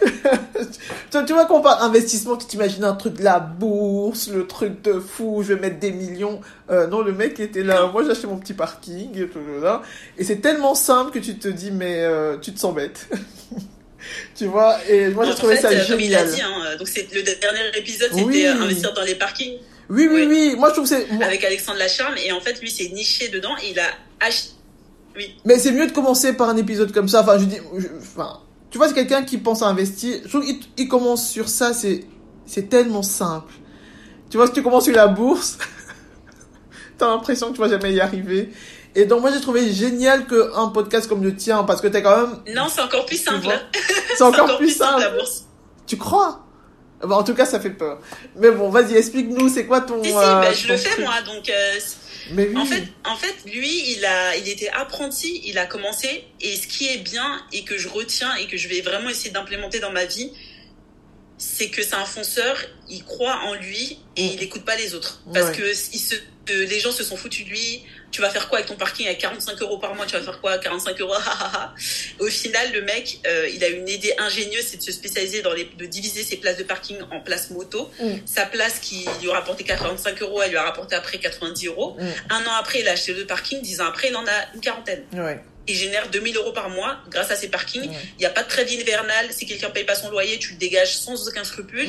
Euh, le parking, c'est le seul investissement immobilier où le propriétaire a plus de droits et plus en faveur au niveau de la France, parce que la France, au niveau d'immobilier, les locataires sont plus protégés. Mais là, le propriétaire est plus protégé. Et donc, je trouve que c'est un super moyen, comme il dit, c'est un investissement social tout le monde peut y arriver. Il n'y a pas besoin de grosses sommes. Et, euh, et c'est accessible et ça permet de, de, de, se lancer, de se dire c'est pas si compliqué. En réalité, c'est pas compliqué. Investir en bourse, c'est encore plus facile. Avec 10 euros, tu peux investir. Oui, mais tu vois, c'est ce, charge mentale. Tu vois Enfin, je sais pas. Hein, en fait, je, je, une fois, j'ai acheté une application. Euh, euh, c'était un truc un truc rigolo, tu pouvais investir, mais pour de vrai. Donc tu avais euh, une somme au départ et tu devais euh, tous les jours voir les chouettes investissements et mettre dedans. Et j'ai tout perdu. je te jure, c'était trop. Euh, je me suis dit, oh, c'était la vraie vie, j'aurais perdu autant, j'étais là-dedans. Et ça, ça faut faire attention, c'est, en fait, c'est la gamification oui. qui est intégrée à l'investissement. Du coup, les gens, ils oublient que c'est de l'argent. Euh, quand c'est trop facile, c'est des petites sommes, tu vois, c'est de l'argent, mais en réalité, en bourse, tu peux investir via des, ce qu'on appelle des ETF. Mm. Donc, ce sont des fonds d'investissement. En gros, c'est des paniers d'actions. Au lieu de dire, euh, ah, mais les gens me disent, ah, mais dans quoi je dois acheter? Je dis, bah, en fait, je sais pas. Je peux pas te dire dans quoi tu dois investir. Je ne sais pas quelle action va performer. Je ne sais pas c'est quoi tes, tes, valeurs, c'est quoi tes appétences, etc. C'est quoi ton profil de risque. Donc, du coup, moi, j'investis plutôt dans des ETF. Et donc, c'est des paniers d'actions qui vont suivre un indice boursier. Donc, par exemple, en France, on a le CAC 40. Aux États-Unis, on a le S&P 500 qui regroupe les meilleures entreprises françaises les meilleures entreprises américaines niveau bourse. Mm. Et eh ben tu peux acheter un ETF, un panier d'actions qui va acheter toutes ces actions-là. Et au lieu que toi t'achètes, euh, parce que ça va te revenir à des dizaines de milliers d'euros, ben toi tu peux acheter pour 10 euros, tu peux acheter pour 100 euros, tu peux acheter pour euh, moins. Et tu achètes euh, des morceaux en fait mm, mm. de, de ce panier d'actions-là. Et tous les mois tu fais ça. On a l'impression que mettre 30 euros, mettre 10 euros par mois, c'est pas assez parce que les gens veulent devenir riches tout de suite. En réalité, c'est ça qu'il faut faire. Parce que tu te détaches, parce que tu commences avec une petite somme, tu le fais régulièrement, tu te détaches des résultats, tu laisses le truc vivre. Mm. Et la bourse, sur le long terme, les tendances sont haussières. Ok. Et, et ça, c'est pas moi qui le dis, tu le regardes avec les stats. Bien sûr que aujourd'hui, tu peux avoir une action à 100 euros, demain elle à 90 euros. Tu dis, ah, j'ai perdu. Non. Si tu investis sur le long terme, euh, plus de. Allez, je crois c'est sur 8 ans, les tendances, elles sont toujours haussières en fait. Jusqu'à maintenant, elles ont toujours été haussières. En a qui disent, ouais, mais un jour ça va se casser la gueule. Bah oui, mais à chaque fois vous dites ça va se casser la gueule, on est en 2023, ça s'est toujours pas cassé la gueule. La, bourse a des, des siècles. Donc ça, c'est déjà ça. Mais après, tu as des gens qui ont beaucoup d'a priori sur la bourse, que c'est pas éthique, etc., etc. C'est faux, il y a plein d'alternatives et qui vont s'orienter plutôt vers les cryptos ou les startups, alors que ça, c'est des investissements encore plus risqués et qu'il faut les faire. Et je me dis, mais tu, peux pas commencer par du start-up si t'as pas fait de la bourse avant. C'est pas logique, en fait. C'est vrai. Parce que une start-up, enfin, une, non, 9 start-up sur 10 se, cassent la figure. Donc, déjà, t'es sûr, si tu mets 1000 euros, t'es sûr que t'es même pas sûr de récupérer 100 euros. T'es sûr que tu perds 900. Ok. Mais bien sûr que tu veux gagner beaucoup plus, mais il faut déjà investir beaucoup. C'est des grosses sommes, c'est pas pareil. La bourse c'est beaucoup plus accessible. Après, il y a l'immobilier, mais dans la plupart des, de l'immobilier, c'est euh, il faut passer par l'emprunt bancaire. Mhm. Et tout le monde n'a pas cette possibilité-là. Il y a des gens qui veulent pas aussi euh, par conviction religieuse ou, ou personnelle. Mais aujourd'hui, il y a des nouveaux moyens qui permettent, euh, avec euh, ce que j'appelle l'immobilier fractionné, Mm. de d'acheter, comme avec les ETF, d'acheter des, des petits morceaux d'immobilier en fait. Ouais. Genre en gros, tu as un immeuble ou tout un plein de lots et chacun va acheter pour un, bout, Ouais. pour 500 euros, pour machin et tu peux. Euh, tu as Ouais. des boîtes qui te permettent, euh, grâce aussi à la technologie de la blockchain, donc euh, de pouvoir investir aux États-Unis dès 5 50 euros, en France dès 10 euros, parce que on a créé des structures juridiques qui font que chacun vient acheter un, un petit bout. Ok. Ouais, tout j'avais vu possible, ça mais- sur euh, Génération Do It Yourself. Il était, il était sponsorisé pendant quelques épisodes par Brix. Et Ouais. euh, oui, j'avais euh, du coup j'avais découvert l'immobilier fractionné grâce à ça. Après moi, Brix, euh, j'ai enlevé mes billes et j'aime pas trop parce que t'es pas propriétaire. Mhm. c'est des royalties et euh, après le, je trouve que le directeur le DG il a- le PDG n'avait pas été très transparent donc moi j'ai enlevé mes billes mais par exemple euh, faut vraiment moi j'aime bien être propriétaire et aussi avoir vraiment des droits sur le bien Euh, Ouais, je t'avoue que. et donc du coup euh, t'as. Realty qui est une société ouais t'as Realty c'est des Québécois qui ont créé ça et qui investit aux États-Unis mais là t'es propriétaire mais via euh, des dispositifs de c'est pas des euros c'est des c'est des tokens donc euh, c'est des cryptos et en gros après tu les convertis Ouais. ouais moi, j'ai investi par exemple au Luxembourg. Mhm. Il y a une société qui fait un peu la même chose, mais du coup, le ticket d'entrée est plus élevé, il est à 1000 euros. Mhm. Et là, ils sont en train de. Parce que le marché est très, euh, très tendu euh, au Luxembourg, dans la Bah, ville de Luxembourg. ouais, c'est. Ils ont, voilà, ils ont pris un bien, ils, l'ont re- ils sont en train de le retaper, et après, on va percevoir des loyers. Oh, mais du coup, comme la ça. législation est compliquée, si euh, tout le monde doit rentrer et euh, ach- acheter des parts de la société, c'est très compliqué juridiquement. Ben, ce que ces sociétés-là font, c'est qu'elles passent par la blockchain parce que du coup, ben, en termes de législation, il- enfin, c'est hyper rapide. Ouais. Même, tu as des boîtes qui juste. lèvent des fonds Ouais. qui lèvent des fonds via des cryptos, enfin, avec des tokens. Donc c'est ce qu'on appelle des ICO. En, sinon, au niveau bourse, on appelle ça IPO, c'est euh, entrée en bourse, mais en anglais. IPO pour la bourse et Ouais. ICO pour les cryptos. C'est super rapide à faire en fait. Donc t'as plein. Mais si est-ce que c'est pas flippant que ce soit si rapide, qu'il n'y ait pas de, de garde-fous Enfin, je pas- non, il y, a- il y a des garde-fous, mais il y en a beaucoup moins que. C'est pas palpable, tu vois. Moi, moi en ça fait, me. Je, en fait, c'est, risqué. Il faut comprendre avant d'investir. Ouais. quoi qu'il arrive, que ce soit en bourse, en immobilier, peu importe, il faut comprendre. Euh, bien sûr que c'est risqué parce que du coup, en, en réalité, quand tu passes par des levées comme ça, c'est des levées de start-up en fait. C'est juste que le, le moyen n'est plus des, des, des monnaies fiables Mhm. de- d'euros dollars, de euros dollars pardon, mais des, des cryptos. C'est juste ça. Ouais. Mais, et les cryptos aussi sont fluc- fluctuantes. Mais investir dans une start-up, c'est plus risqué qu'investir euh, en bourse, dans une société euh, cotée en bourse. Ok, bon, tu vois, ça, c'est quelque chose que j'avais jamais entendu. Et pourtant, qu- quand tu l'expliques, c'est logique, hein, mais euh, il, faut, il faut se Parce qu'en l'entendre fait, la dire. bourse, c'est euh, le marché public. Oui, c'est ça. tout le monde peut. Et en fait, la bourse, pour entrer en bourse, la société, elle doit être béton. Parce qu'il y a tout un, tout un process, une réglementation, une surveillance. Et tu dois aussi, tes chiffres, la boîte, elle doit publier ses chiffres. Mhm. Il y a beaucoup de transparence. Tu peux faire ce que tu veux. C'est pour ça que je dis que c'est mieux, parce que c'est régulé. C'est beaucoup plus facile et c'est beaucoup plus rassurant. Euh, sur les startups, ben moi, j'ouvre ma startup, euh, t'investis dedans. Qu'est-ce qui te prouve que de- ton, ouais. invest- ton investissement va être rentable? Puisque je te dis que 9 startups sur 10 se cassent la figure. Ouais. Je dis pas qu'il faut pas investir dans les startups, mais Non, je dis non, je comprends bien ton. riche Oui, oui, oui. et que c'est beaucoup plus risqué et que ça demande aussi des tickets d'entrée beaucoup plus élevés. Ouais. Mais c'est des, euh, des sommes des 20 000 euros hein, Ouais, euh, pour les startups. Après, c'est pour ça que se sont créés des clubs d'investissement qui, qui se regroupent, plusieurs personnes se regroupent pour investir ensemble. Ah ouais, c'est la folie, hein. C'est la folie. Voilà. L'immobilier. c'est encore un truc de. de Bah, les parkings, euh, moi je trouve que Ouais, c'est- pas vachement mal. chouette. C'est pas mal. Euh, bah, il disait, Alexandre, que lui, il avait pas mal de femmes et il avait des étudiants aussi comme lui. Il était Oui, apprenti. il a vidé tout ça. son livret A et il a acheté son truc et voilà. Ouais, c'est drôle. La fois passée, je regardais euh, c'est, enfin, une émission et t'avais un jeune qui achetait de l'immobilier en crypto.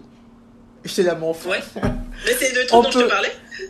On peut tout faire, enfin, ça se mélange. Et, là, je me sens vieille. Je me sens vieille parce que je me dis, non, mais je te jure, je, me dis, je suis, je, je suis larguée. Je suis dépassée. J'ai même pas compris les cryptos qu'on achète déjà l'immobilier en crypto.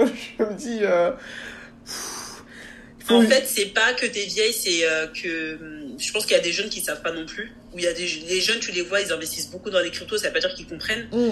Et euh, c'est des nouveaux usages qu'on va. J'ai des épisodes qui arrivent justement sur le Web 3 et sur les cryptos. Mais euh, c'est c'est juste c'est des choses qui existent déjà en fait. C'est juste que on va utiliser la technologie pour faire différemment et pour améliorer. Ouais. C'est juste ça, c'est et pour se faciliter la vie. Parce qu'aujourd'hui, tu veux acheter un bien immobilier, euh, tu vas visiter, tu peux pas chez le notaire, le prêt bancaire, nanani, nanana, c'est ça en fait.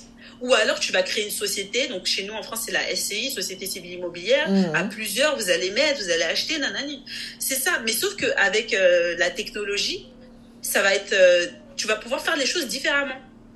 Euh, parce qu'aujourd'hui, investir dans une boîte, c'est des process, euh, c'est du juridique, c'est lourd, euh, ça coûte cher. c'est- Et donc forcément, quand tu vas passer par des process comme ça où il n'y a pas à te casser la tête à aller chez le notaire à faire je sais pas, je sais pas quoi.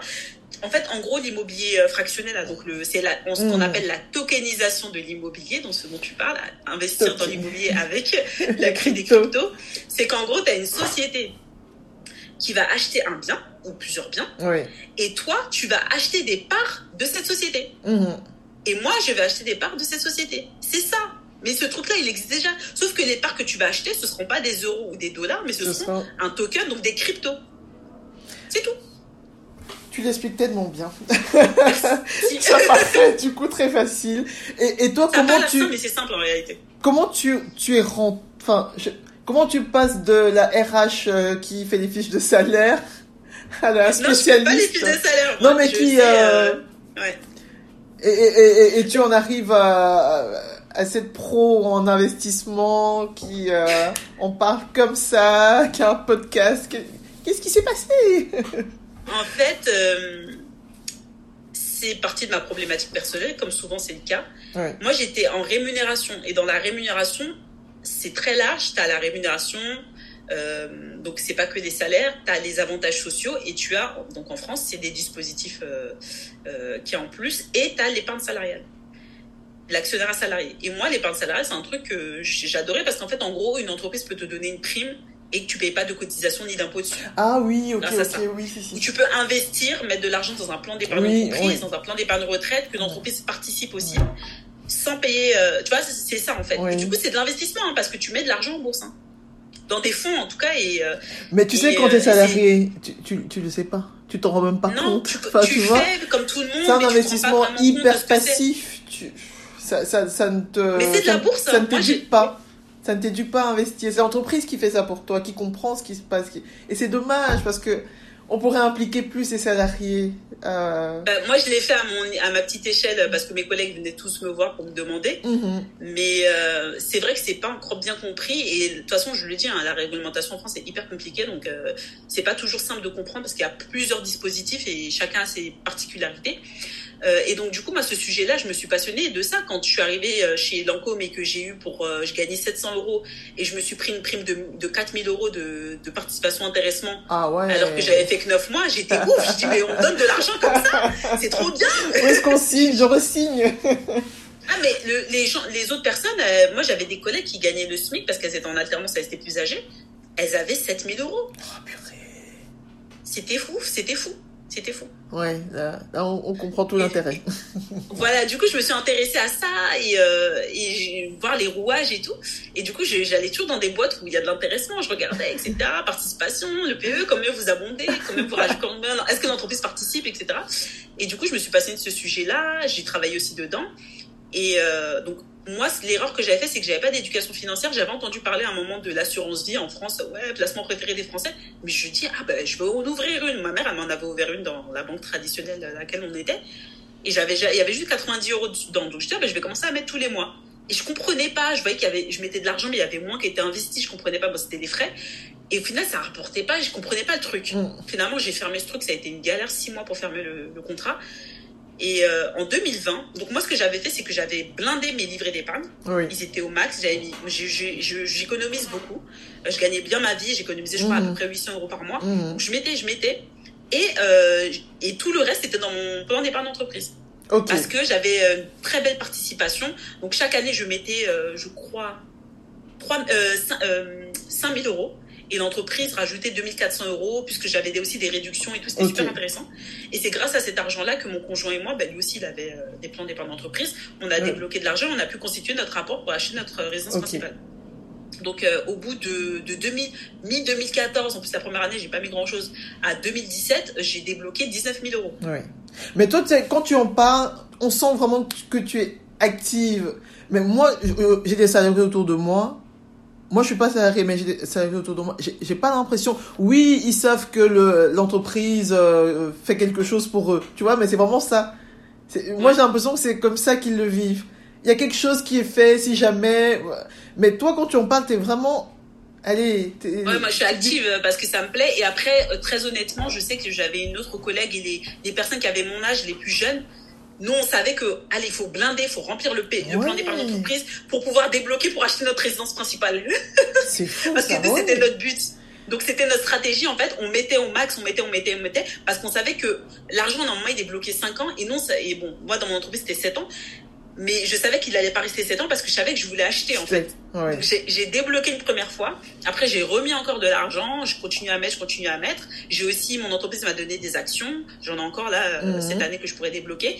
Et donc, du coup, euh, c'est grâce à ça, ça permet de faire de, d'avoir de, du patrimoine, du matrimoine. Donc, un gros du portefeuille. Patrimoine. Moi, moi, je dis matrimoine parce qu'on a aussi des choses à léguer, Oui, oui, oui. Et, euh, mais c'est pas encore un terme qui me convient bien parce qu'il n'est pas, il est pas inclusif parce que ben, matrimoine, ça fait part, ça part de maternité et toutes les femmes sont pas mères, donc euh, bon, ça, ça inclut pas encore tout le monde. Euh, j'aimerais bien un, terme épicène, euh, voilà, plus neutre. Et, et du coup, en fait, en 2020, ben, on connaît tous, hein, il y a eu la crise Covid.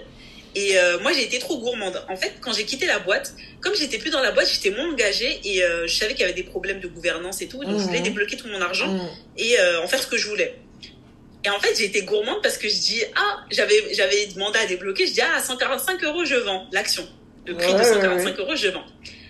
Après, j'ai dit, ah non, je vois, il y a des prévisions à 150. ça va monter. J'ai annulé en place, j'ai dit non, je vais vendre à 150. Et après, j'ai pas vu le truc arriver, mais personne l'a vu. Le Covid arrive. Et là, chute. Et j'ai dit, purée, j'aurais dû prendre mon argent. Ah. Et du coup, je parlais avec une, euh, une copine, une ancienne collègue. Elle me dit, oh, truc, elle a perdu, euh, moins, elle a moins 15 000 euros sur son plan d'épargne d'entreprise. Je fais, non, c'est pas possible. Après, je vais regarder. Je m'attends, on a le même plan d'épargne d'entreprise. je regarde, je fais, oh, en quelques jours. En fait, j'étais pas en négatif, j'étais pas en moins-value. Mais en mais t'as quand même euh, perdu. Bah, Ouais, j'ai grave baissé. En fait, j'avais 9000 euros de plus-value et je suis passé genre à 2000, tu vois. Ça, ça avait grave baissé. Mais ça, ça c'est des, euh, ce sont des, les sommes que tu dis, ce sont des sommes, attends, comment on dit ça? Euh, non pas hors TVA, mais, euh, pas net d'impôt. Enfin, c'est, du brut. Non, c'est net d'impôt. Arrête. Mais c'est parce que c'est justement. Tu sais que je vais me renseigner. parce que justement, ces, ces dispositifs-là, euh, j'ai fait un épisode euh, dans le podcast de Femmes riches. Euh, si, si, ah, si, si, avec Vanessa. Non, Ouais, ça a changé de nom. Du coup, c'est Vanessa Money Mindset. Ben, il va sortir normalement au mois de, mars, mais peut-être après, je sais pas.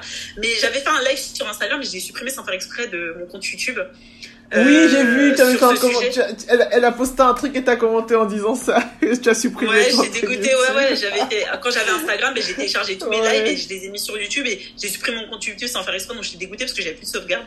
Donc, euh, bon, peut-être que je referai. Non, non, mais tu sais que ton épisode euh, avec Vanessa et Maëlisa, il est, euh, il est sorti, hein. Moi, je l'ai écouté. Oui, mais ça, c'est un ancien, mais ah, il y a encore un, autre. Ok, bah, c'est bon sur l'épargne salariale et sur l'actionnariat salarié, puisque là, il va y avoir la période de. Ben là, il y a les entreprises qui commencent à verser des primes. Ok. Donc les gens, ils savent pas trop. Est-ce que je place Est-ce que je fais quoi Est-ce que je récupère euh, Donc des gens se posent des questions.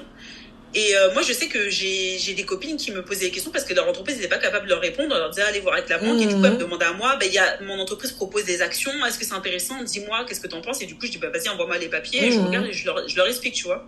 Euh, parce que j'ai, par exemple, j'ai une copine, elle est dans sa boîte depuis super longtemps. C'est une super boîte. Et en fait, je dis, mais l'actionnaire à salarié, c'est ça. Elle m'a dit, ah, mais depuis, je suis là-bas et tout. 7 ans, tu je sais pas combien d'années. J'ai pas utilisé. C'est ça que j'ai autour de moi. Oh, là, Dès ce soir, je me renseigne autour de tout le monde, mes frères, mes soeurs. Je connais pas le système en Belgique, mais euh, moi, euh, si tu veux qu'on se fasse une conférence avec les gens, c'est génial, je te jure. Non, mais quand j'écoute Vanessa et toi, je suis là, mais c'est pas possible. D'où elles sortent ces filles C'est pas possible.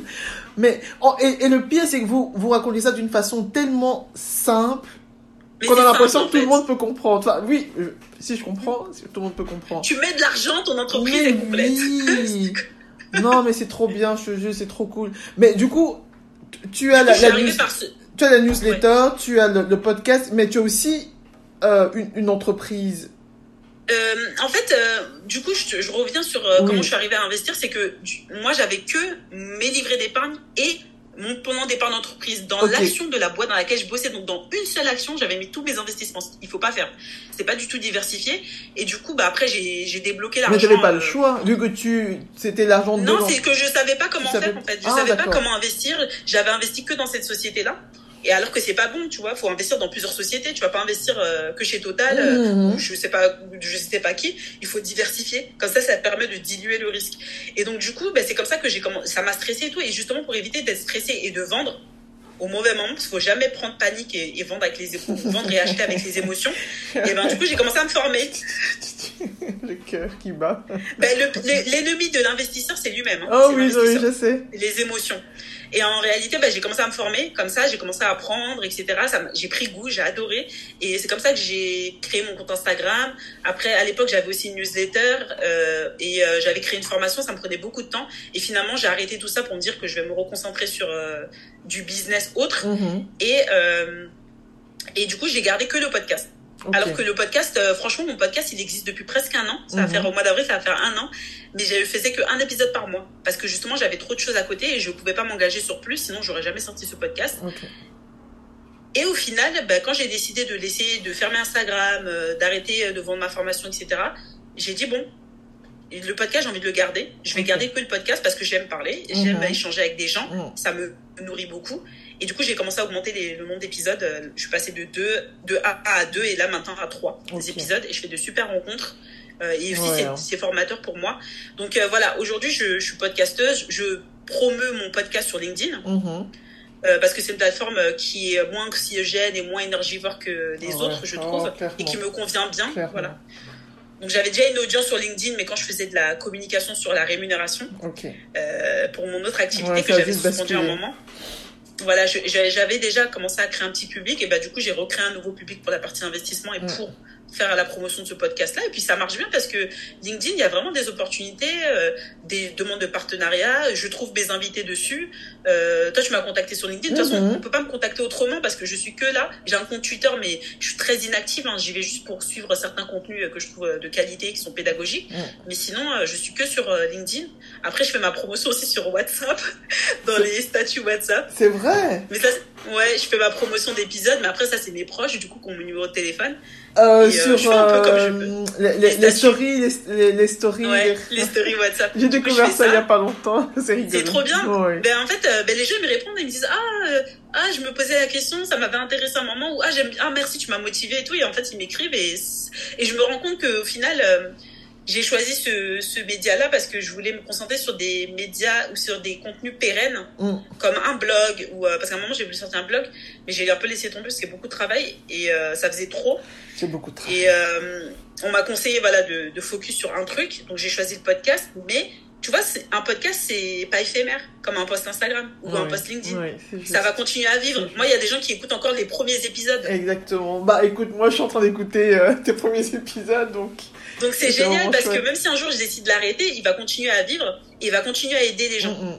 C'est juste. Et du coup, ma mission, elle est accomplie. Ouais. Ouais, non, ça c'est euh, super, c'est super ce que tu dis là. Et donc. Donc voilà comment je suis arrivée à l'investissement.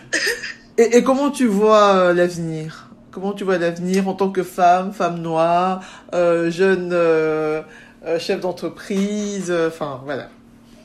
Euh, alors là, j'ai décidé de passer plus dans du freelancing euh, parce que j'ai un peu de mal encore à me dire je vais être salarié ou à trouver une mission parce que mm. j'ai un projet que j'ai besoin de financer mm. euh, parce que j'ai fait pas mal d'erreurs dans l'entrepreneuriat où j'ai fait des mauvaises dépenses mm. et du coup j'ai besoin de financer un projet, mon projet de reconversion. Oui. Et, et ce projet-là, je pense que ça va être ça va être ouf parce que ça va être pour moi, ça va être pour mon épanouissement personnel euh, et de me dire que ouais fais ce que tu as envie de faire et t'as bien t'as bien t'as mal fait d'écouter les gens mais aujourd'hui tu rattrapes le truc pour pas avoir de regrets. Euh, fais ce, ce qui t'attire. C'est l'informatique si alors tu feras autre chose. C'est hein l'informatique du coup Ouais, c'est l'informatique. Ou chirurgie et cardiaque. Coup, j'ai réfléchi... Non, c'est pas chirurgie. Euh, J'aurais pu, mais non, c'est pas ça. Et, euh... et en fait, je me suis juste dit, ça, ça m'attire, je veux le faire. Ouais. Ok. Euh, parce que j'ai besoin de, de savoir, d'avoir la réponse. Est-ce que c'était ça qu'il me fallait Ouais. Et derrière, euh, moi j'ai un projet depuis un moment, mais que je peux pas lancer encore. Mais en vrai, dès que je pourrai, je vais le faire. C'est un projet associatif. Mm. Je sais pas pourquoi ça m'est venu comme ça. Je crois que c'est aussi parce que j'ai besoin d'avoir, euh, de dire que mon existence a un sens. Et, euh, et a euh, du coup, ce besoin. projet il est en train de se transformer. Donc forcément, il va être, c'est à, à destination des, des jeunes filles, donc euh, des jeunes filles en Afrique. Et je pense que moi, je trouve que c'est notre responsabilité aussi de me dire, ben, moi, j'ai la chance d'être en, en France, euh, d'avoir des bonnes conditions, de pouvoir suivre des études, mais j'ai envie de repartager. Et que aussi elle, elle puisse repartager derrière C'est et ça. que ça fasse un effet de boule de neige, tu oui, vois. exactement. Et donc, du coup, euh, ouais, je voulais ouvrir une association. euh, au départ, c'était mon idée, c'était de, de fournir des culottes menstruelles. Parce que euh, Ah ouais, ça c'est génial. c'est la précarité menstruelle, c'est Ah, compliqué et ça touche, ben, ça touche les jeunes filles qui peuvent pas aller à l'école à cause de ça. Donc ça crée encore des, des, des inégalités. Deuxième chose, après je me suis dit ah mais en fait on pourrait carrément donner des bourses et suivre euh, l'étudiant jusqu'au bout et l'aider à financer Ouais, ses études ouais, et tout. ouais. Parce que vraiment euh, le savoir c'est primordial, c'est tout ce qu'il y a en fait, tout ce qu'on a. Si on a la pour moi si on a la santé et l'éducation euh, c'est bon. C'est bon. Mais on, on est béton, on peut tout faire. Il n'y a plus rien qui t'arrête. Ouais. Et, euh, et du coup, bah, après, forcément, je vais peut-être m'orienter vers mon domaine dans lequel je travaillerai. Donc, et euh, je pense que là, avec les échanges que j'ai eus dernièrement dans mes interviews de podcast sur le Web 3, euh, franchement, on a un vivier, on a des talents, on a des personnes tellement intelligentes et qui ne savent pas qu'ils sont merveilleuses en Afrique. Une- et je pense qu'il y a des trucs de fou à faire. Une dinguerie. Là, on parle de la puissance. Je vois comment la Chine est devenue puissante en très peu de temps.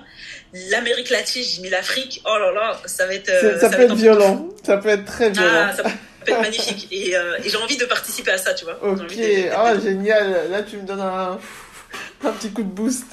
Et euh, sinon, tu sais que j'avais toujours une question, on arrive tout doucement sur la fin, j'ai toujours une question euh, que, que j'adore poser euh, aux, aux invités, c'est de savoir, est-ce que tu as un mantra? Est-ce qu'il y a quelque chose euh, que tu te dis, j'aurais aimé savoir le plus tôt possible, ou simplement que je transmettrais, moi, à mes filles? Franchement, j'ai pas de citation de mantra ou quoi, mais Mm. dernièrement, et je vais essayer de m'y tenir parce que c'est important, Mm. c'est. euh, euh, j'ai peur, mais j'y vais. Ok, Tu vois, en fait, c'est juste de se dire. phrase. euh, Moi, je dis ça aux gens. hein, je dis si. Là, en ce moment, je me dis si j'ai peur, il faut que je le fasse en fait. Parce que la peur, c'est un. J'ai un truc, j'ai envie de faire des recherches dessus pour essayer de comprendre en fait c'est quoi ce truc de peur. Pourquoi on a peur en fait? On a peur des trucs. qu'on- On a peur de l'inconnu. Mais si c'est inconnu, pourquoi on a peur puisque c'est inconnu? Tu vois, c'est pas logique. Et j'arrive pas à comprendre dans notre cerveau pourquoi ça nous bloque Comment comme ça, parce que c'est de l'inconnu. Donc euh, ça peut être bien en fait. Pourquoi on a peur? On sait pas si c'est bien ou mal. Et du coup, je me dis, ça vaut grave le coup. Quand t'as peur, ça veut dire qu'il faut y aller Il en faut- fait. Et comme ça, tu, tu vois si la peur était justifiée ou pas. Et en général, non. Ouais, bah, sou- souvent, ça, ça casse, hein. Ça, ça casse ce truc. Et Mais grave. Et euh, du coup, voilà, c'est ce truc-là avec lequel je vais essayer de me driver. Et aussi, si je peux donner un conseil, entre guillemets, une recommandation, c'est de dire aux gens, euh, suivez vos envies, en fait. Mm. Si vous savez que vos proches vont pas vous encourager, leur dites rien. Faites-vous un terrain, euh, un terrain fertile, comme il disait mon invité dans le podcast. Il disait, euh, voilà, écoutez des podcasts, mettez-vous dans un bon environnement, écoutez pas les gens. J'ai adoré ça, ça euh, nous impacte beaucoup. son conseil. Et- ouais. franchement. Parce que lui, il a pas écouté, en fait, il a fait vraiment son truc. Et il faut pas écouter, il faut vraiment se suivre. Parce que si tu fais un truc qui foire, tu seras content quand même de l'avoir fait. Mm. Mais moi, les, à chaque fois que j'ai regretté et que j'ai été amère, c'est quand j'ai, j'ai, je me suis pas écouté et que j'ai écouté les autres. Oui. Parce que tu, tu sais ce qui est bon pour toi. T'es la seule personne qui sait ce qui est bon pour toi. si tu te foires, c'est pas grave, c'est une expérience et tu l'auras fait pour toi et t'auras Ouais. kiffé et c'est pas grave. Mais euh, le fait de suivre euh, l'idéologie ou le chemin d'un autre ou d'une autre, ce sera, ça peut jamais être bon, ça peut jamais être bénéfique. Donc moi, j'ai- j'étais intervenue dans un live euh, d'une euh, copine coach qui accompagne les étudiants à trouver leur, les étudiantes à trouver leur voie Mm. donc les lycéennes plutôt, euh, leur voie professionnelle. Et moi, je lui avais dit, je suis pas d'accord qu'on dise euh, allez dans ce dans quoi vous êtes bon. Moi, je dis allez dans ce dans quoi vous, vous aimez. Par exemple, moi, j'étais Ah. pas bonne en maths, mais si j'avais envie de faire des maths, j'aurais fait des maths parce que si la personne, tu lui donnes assez de motivation, elle va tout faire, elle va Ouais. Pour y arriver et elle va réussir. Oui. Elle va réussir si elle le veut vraiment. Il faut faire ce qui te. Le matin, quand tu te lèves, Ce que il t'as faut se dire oh ouais, là, je suis contente, c'est un bon jour, j'y vais.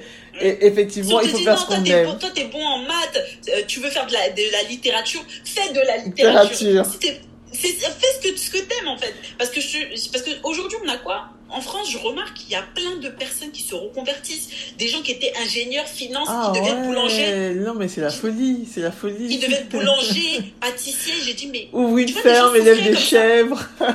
Moi j'ai un ami, enfin l'ami de, de mon frère, ingénieur, qui a fait ça. Il a ouvert une ferme Mais avec des chèvres. mais ce qui est bien, c'est que certains, ils sont ceux qui sont dans la finance, mais savent gérer un peu l'argent, tout ça. Donc, Ça peut-être aide. que sur un business, ils peuvent gérer, ça va les aider, mais vraiment, tu te rends compte que les gens ont, ont besoin vraiment de, de s'épanouir personnellement et, et, et, et de, de retrouver un sens à la vie, en Mm. fait. De ne pas faire des choses parce qu'il faut. Il faut avoir un salaire, il faut avoir ci, il faut avoir ça, il faut être carriériste, machin. Non, des fois, t'as des gens qui veulent juste. euh, ils ont un job, ça leur plaît bien. Je me rappelle, un, je- on fréquentait un couple, un couple là, et euh, le gars, il était. euh, ah non, mais euh, il, il poussait trop sa femme dans le, la- sur l'argent, il faut qu'elle Mm. fasse ci, machin, il faut qu'elle augmente son salaire, machin. Et je lui dis, mais si toi c'est bien pour toi, elle c'est autre chose. Elle a besoin de stabilité, elle a bien son petit confort, elle Ouais, veut pas ouais, forcément des mille et des cents. Et lui, il critiquait sa petite, sa sœur, sa petite sœur ou grande sœur, je sais pas, qui était, je, je crois qu'il travaillait dans une bibliothèque ou il travaillait dans un truc plutôt littéraire, artistique. Et c'était pas assez elle bien. adorait son travail. Ouais, Elle ouais. ado- J'ai dit mais ouais mais elle gagne, ça gagne rien. J'ai dit mais elle est heureuse. On a besoin de gens heureux. Moi j'ai, moi ça me fait, j'aime trop rencontrer des gens qui sont heureux Heureux. qui font ce qu'ils aiment et qui euh, et qui sont pas là. Ils, ils gagnent pas beaucoup, mais ils sont heureux. On a besoin de gens heureux euh, pour vivre mieux, parce que c'est parce que c'est comme ça quand t'as des gens malheureux qui n'ont qui n'ont qui ne se rattachent qu'à leur travail ou Frustrés. alors que, qui n'ont pas assez de salaire. Ouais. C'est ça qui crée la haine qu'on a aujourd'hui. De ah les immigrés ci des machins. Non, c'est parce que toi au fond de toi t'es pas es heureux dans ta vie, t'es pas Ouais, c'est heureuse. ça. T'es- tu te sens seul. et donc, du 100% coup, tu- d'accord. Tu, cherches un bouc émissaire, mais en fait, cherche au fond de toi de quoi tu as besoin. Ah, tu rêvais de faire ça? Ah, t'as envie de. Toi, t'as envie plus de voyager ou t'as plus envie de, de faire. euh, j'ai- une proche, elle, euh, elle aime des trucs artistiques, apprendre ça à ses enfants. J'ai dit, mais toi, c'est pas le travail, tu dois changer de métier ou quoi. Fais ton travail, tu es dans ta boîte, t'es tranquille. On te paye bien. Tu finis, tu fais tes horaires, tu vas faire tes trucs d'art. Oui, Et là, t'es épanoui. ouais, T'as ta stabilité financière d'un côté et tu t'épanouis, tu kiffes de l'autre côté. Tout. Trouve un équilibre entre euh, besoin de stabilité, de confort, hein, et, euh, Et besoin d'être soi. Ouais. Oh là là là là. Parce que regarde, on cotise, Que on cotise, on cotise.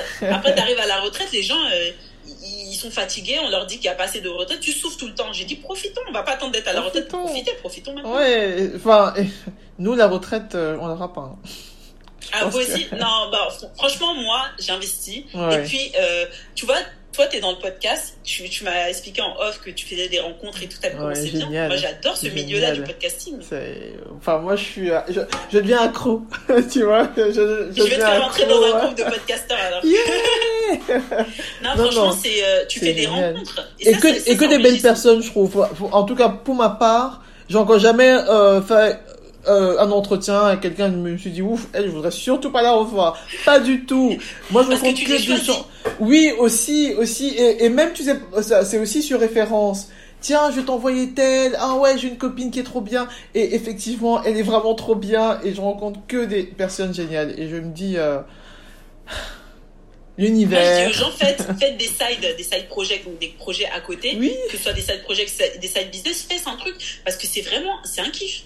Regarde là, es devenu, tu vas devenir après de plus en plus euh, expérimenté sur la technique euh, du podcast, sur la, la- le, le fait de poser des interviews, de poser des questions, Mhm. euh, d'aller démarcher des gens, de faire de la communication pour promouvoir ton podcast. Démarcher Ça, des gens, ça c'est un truc. Moi je suis la fille qui rase les murs, tu vois, qui passe sa vie à raser les murs. Donc aller devoir demander à quelqu'un, tu veux bien venir sur moi? Ça, je, me suis transcendée. Je me suis, euh, ouais, non, franchement c'est un truc. Moi, je, moi, j'ai jamais prospecté, j'avais trop peur, je peux pas prospecter. Mais au final, pour le podcast, je prospecte. Oui. Et c'est un plaisir, y a pas Et, c'est un plaisir, t'es pas du tout gêné. Ah ouais, Tu développes des compétences, euh, voilà. On demande que ça, on n'arrête pas de grandir. Genre je me disais, je me sens vieille. Et ben même vieille, je continue à Non, t'es grandir. pas du tout vieille, hein. C'est dans la tête. C'est dans la tête beaucoup. En tout cas, merci beaucoup, beaucoup pour euh, ta présence sur le podcast. Euh, je pense que Merci à toi. on est gavé d'infos. Il va falloir digérer tout ça. Je vais réécouter une ou deux fois. Et, euh, et je vais continuer à écouter ton podcast, Nous les investisseuses, qui est vraiment, vraiment génial, franchement. Et, euh, et j'adorais parce que quand j'écoutais euh, le monsieur avec les parkings, je me disais, mais c'est un homme quand même. oui, oui, oui. Euh, et il était hyper féministe, hein. J'ai adoré. Tu vois, il était à fond. Ouais, les femmes, allez-y. il a été élevé par une maman. Oui, voilà. Son et donc une maman veuve et et en fait j'ai décidé de faire intervenir des hommes et je l'ai pris sur le volet parce que c'est des gens que je suis et que dont je partage les valeurs, mais aussi parce que euh, on a besoin aussi d'eux pour euh, les rôles modèles, c'est bien, mais eux ils sont déjà dedans. Donc euh, essayer de voir comment ils fonctionnent et se dire mais c'est un mec, mais au final, je, je, suis d'accord avec lui, on réfléchit pareil, il n'y a pas de différence au final. Oui, et, et, et surtout que le mec lui-même était à fond, allez les gars, allez-y, bougez-vous, et, je crois qu'on a, on a vraiment besoin de, de, de, se tenir la main tous ensemble. Et donc ça, c'était euh, vraiment génial. Donc euh, écoute, merci beaucoup, merci pour toutes les infos partagées avec beaucoup de générosité. Euh, ça, été, ça me fait du bien d'avoir parlé de tout ça. Ouais, non, non, moi j'ai. C'est aussi riche pour moi. Allez, c'est chouette. En tout cas, j'espère que les auditrices et les auditeurs hein, vont apprécier autant que j'ai apprécié. Et vivement qu'on se retrouve sur d'autres plateformes pour d'autres aventures. Peut-être que je reviendrai après ma reconversion. Oh, qui sait On a hâte, on a hâte. Belle journée. Au revoir, Johanna.